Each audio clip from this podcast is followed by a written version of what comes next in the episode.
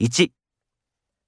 先輩遅刻すみませんエレベーターが混んでいて乗れなくてうん。今日は多めに見るけど、時間に余裕を持って来てね。 2うちのオフィスの隣にあった家、昨日壊し始めたけど、もう何もないね。